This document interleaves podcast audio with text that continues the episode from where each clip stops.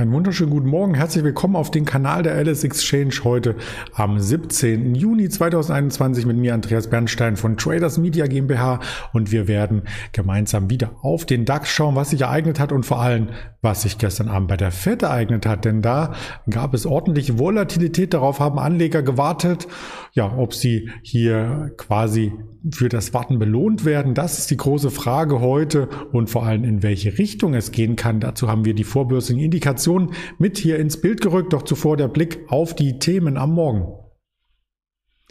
Wir schauen natürlich auf dem DAX nach der äh, Fed. Wir schauen auf den Goldpreis. Wir möchten ganz kurz über Coca-Cola sprechen. Warum? Ja, das hat mit Fußball zu tun und wir möchten auch nochmal daran erinnern, dass die Homeoffice-Zeit nicht für immer ist.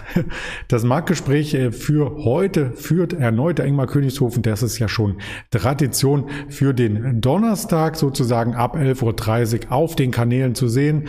Und am Mittwoch, also gestern vor der Fed, hat sich die Bandbreite weiter in einer engen Range skizziert. Wir hatten unter 100 Punkten Volatilität zwischen Tageshoch, Tagestief, zwischenzeitlich mal das Mehrtagestief getestet, kurz rausgenommen aus dem Markt, aber das hat nicht zu weiteren Kursverwerfungen geführt, sondern eher dazu, dass die Käufer nochmal in den Markt zurücktraten. Immer wieder um die 15.700 haben wir sozusagen Kaufinteresse gesehen, beziehungsweise kurz darunter, kurz darüber ähm, sind dann die Käufer wieder aus dem Markt rausgekommen. Also die hielten sich die Waage Käufer und Verkäufer und wir plätscherten so leicht ins Minus dahin zum Handelsende. Und das ist, wenn man sich den Tageschart anschaut, dann die dritte rote Kerze und ich zähle gerne Kerzen durch, nicht weil ich das Zählen üben muss, sondern weil ich hier entsprechende Muster ableite und wenn man sich den Chart hier anschaut äh, seit März, April, Mai, Juni, so fällt auf, dass es insgesamt nur einmal eine Phase gab mit vier roten Kerzen. Das war hier äh, Ende April. Ansonsten kamen immer nach drei roten Kerzen Ende Mai zum Beispiel wieder eine grüne beziehungsweise eine weiße Kerze, eine Kurserholung hier auch im Juni schon gesehen, Anfang Juni drei negative Tage und dann ein starker positiver Tag. Das war die letzte Woche Freitag dann der Fall und man darf gespannt sein, ob sich dieses Muster heute hier wiederholt. Vorbörslich, vorbörslich sieht es nicht danach aus, als ob es ein sehr grüner Tag wird, wobei diese Kursschwankungen ja gar nicht so eine hohe Volatilität aufweisen, wie wir beispielsweise noch im April gesehen hatten an solchen ähm, Kerzen, wo es mehrere hundert Punkte in eine Richtung ging. 710 gestern ging der Markt aus dem Handel und heute Morgen stehen wir bei 650 ungefähr, also 60 Punkte Tagesschwankung ähm, oder vorbörsliche Bewegung nach unten. Das ist, wenn man sich den 22 Uhr Kurs, der schon etwas leichter war, anschaut, eigentlich verkraftbar. Also da kann der Markt auch sehr schnell wieder auf der Oberseite drehen. Aber was waren die Themen, die uns hier beschäftigt haben? Natürlich die FED-Sitzung. Und die FED-Sitzung, die brachte einige hm, alte Erkenntnisse nochmal auf den Tisch und auch einige neue Erkenntnisse hervor. Die alte Erkenntnis ist, die Zinsen wurden nicht geändert. Also wir sind weiter in der Bandbreite in den USA zwischen 0,00 und 0,25 Prozent beim Leitzins.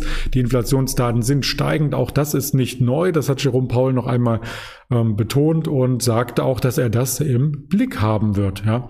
Die Währungshüter haben ja zwei Tage darüber geredet, wie es mit den Zinsen weitergeht. Da gab es einen kleinen Umschwung. Erst waren ja bei der letzten Notenbank-Sitzung vier Notenbankmitglieder der Meinung, dass die Zinsen jetzt langsam angehoben werden sollten. Nun waren es schon sieben und insgesamt sind es ja nur zwölf aus den einzelnen Distrikten in den Notenbanken in der USA, die quasi zur FED zusammenkommen, zu dem FED-Meeting einmal im Monat beziehungsweise zehnmal im Jahr, ist nicht jeden Monat der Fall.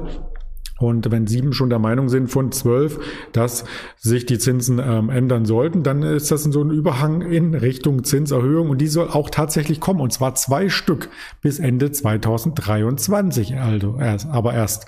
Also ähm, es wurde ein genauer Termin nicht bekannt gegeben, sondern eher die äh, Range, die Bandbreite, in welchem Zeitraum dies geschehen soll. Und vorerst bleiben auch die monatlichen Anleihekäufe aktiv 120 Milliarden Dollar sind das immerhin, die jedes, jeden Monat in den Markt ähm, quasi gegeben werden, beziehungsweise wo der Markt ähm, vom Markt die Anleihen abgenommen werden. Ja, die Inflation soll in diesem Jahr sogar auf einen Wert von 3,4 Prozent steigen, aber dann 2022 wieder absinken auf 2,2 Prozent. Das war die gute Nachricht und äh, die schlechte Nachricht ist eben, ähm, dass man das gesamtwirtschaftliche Wachstum ja auch ein Stück weit höher sieht, aber eben die Inflation eben ebenso. Also das gesamtwirtschaftliche Wachstum soll in diesem Jahr auf sieben Prozent ansteigen. Und ja, hohes Wirtschaftswachstum und äh, hohe Inflation, das kann gut gehen, aber es hat die Anleger auch wieder ein Stück weit in Anleihen gelockt. Die sind nämlich gestern stark angestiegen, über vier Prozent auf 1,56 Prozent. Und parallel dazu ist der Euro zum Dollar gefallen, unter 1,20 sogar. Dann im Closing gestern Abend der Goldpreis ist ebenso gefallen. Das das wollen wir uns in diesem Chart anschauen. Da gab es eine ziemlich dicke rote Kerze. Und im ersten Affekt sind auch die US-Märkte gefallen. Nasdaq und Dow Jones konnten sich zwischenzeitlich nochmal erholen, aber schlossen im Minus. Und das hat eben diese Auswirkung, dass wir heute im DAX auch eher mit Abgaben zum Handelsstart zu rechnen haben. Aber erst einmal zum Handelsstart. Also wir schauen uns das mal insgesamt ähm, an, wie es ja, sich weiter vollziehen kann. Eine Meldung, die ich noch mit einwerfen wollte, weil natürlich das EM-Fieber ausgebrochen ist, auch wenn die deutsche Nationalmannschaft das erste Spiel verloren hat. Vielleicht ein bisschen unglücklich. Ich bin kein Fußballkommentator. Von der Geschwindigkeit könnte ich es vielleicht noch werden, nochmal umschulen. Nein, mir macht das Börsen- und Finanzthema mehr Freude. Und trotzdem habe ich natürlich am Rande mitbekommen, was es da für Schlagzeilen gab. Unter anderem Ronaldos Aktion brockt Coca-Cola große Verluste ein. Also das war noch die ähm, gesättigtere, gemäßigtere Nachricht, die man hier auf Welt.de lesen konnte. Auf Bild.de war das Ganze noch, noch ein bisschen ruppiger formuliert. Immerhin ist Coca-Cola einer der Hauptsponsoren der EM und hat natürlich alle Werbeflächen hier im Blick und genutzt und so auch bei den Interviews auf den Tisch entsprechende Coca-Cola-Produkte präsentiert. Doch Ronaldo Ronaldo trinkt selber keine Cola, hat sie weggeschoben, hat äh, provokativ Aqua ins Bild gehalten, also eine Wasserflasche und hat damit so einen Affront gelandet gegenüber den Werbepartner. Und dann gingen die ähm, PR-Nachrichten um die Welt, dass Coca-Cola hier ähm, ja, gemieden wird von den denjenigen, die, denen sie eigentlich das Geld gibt als Sponsor, also von den Sportlern. Das kam nicht gut an und binnen weniger Minuten ist der Coca-Cola-Kurs ein Stück weit eingebrochen, konnte man lesen. Und ich habe das mal recherchiert, wie tief der Kurs denn eigentlich eingebrochen ist. Also Einbruch klingt immer so nach, oh, da ist richtig was passiert. Es wurden insgesamt auch viele Milliarden vernichtet, stand in mehreren Medienberichten und ich habe das recherchiert, wie stark der Einbruch war. Es war waren. Deswegen muss ich leicht schmunzeln. Entschuldigung, 1,6 Prozent nur in Anführungsstrichen. Also eine normale Tagesschwankung bei einer Blue Chip Aktie durchaus. Es sind insgesamt knapp 4 Milliarden Dollar gewesen, aber der Börsenwert von ähm, Coca-Cola, der liegt ja um die 200 und, wenn ich es ganz genau ähm, recherchiere, 235 Milliarden US-Dollar. Also wenn da mal zwei, ähm, drei bis vier Milliarden quasi Schwankungen sind, dann ist das ja fast schon ähm, eine normale Schwankungsbreite. Möchte ich meinen, Coca-Cola stand ja im Hoch am Freitag letzte Woche bei 46 Euro und gestern, wobei auch gestern natürlich der Markt abgegeben hat, bei 45 Euro 58. Also es sind wirklich da irgendwie 50, 60 Cent. Da kann man, äh, finde ich, nicht von einem großen Einbruch sprechen und langfristig hat das überhaupt keine Auswirkung auf Coca-Cola gab bisher zumindest. Ich weiß nicht, ob dadurch ein Umdenken bei vielen stattfindet und man wegen äh, den Getränken, die Ronaldo zu sich nimmt, dann auch seine eigene Getränkeauswahl in Frage stellt. Ich glaub's nicht persönlich.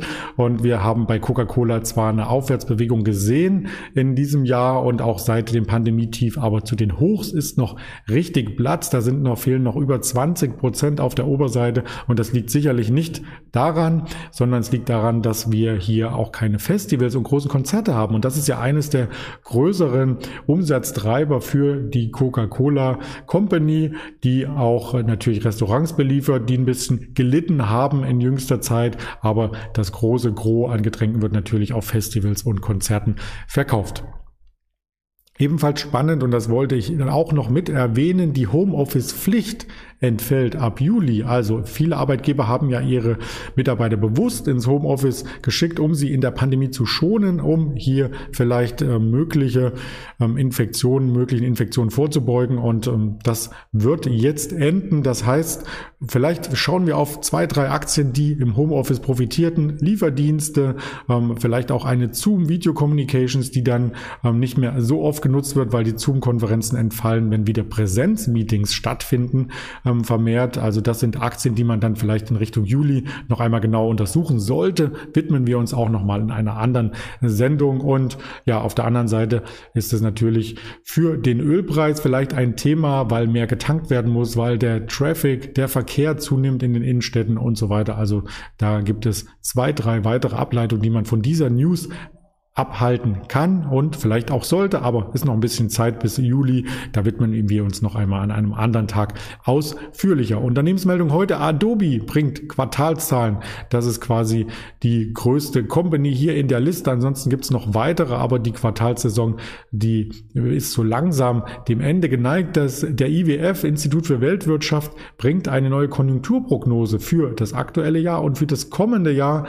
Die DK Bank macht ein Pressegespräch. Das ist ist ganz, ganz spannend. Und die zweitägige Wirtschaftsministerkonferenz mit dem Herrn Altmaier startet in Düsseldorf und die Eurogruppe in Brüssel. Also hier gibt es vielleicht auch nochmal ein paar politische ähm, Nachrufe in Richtung des G7-Treffens.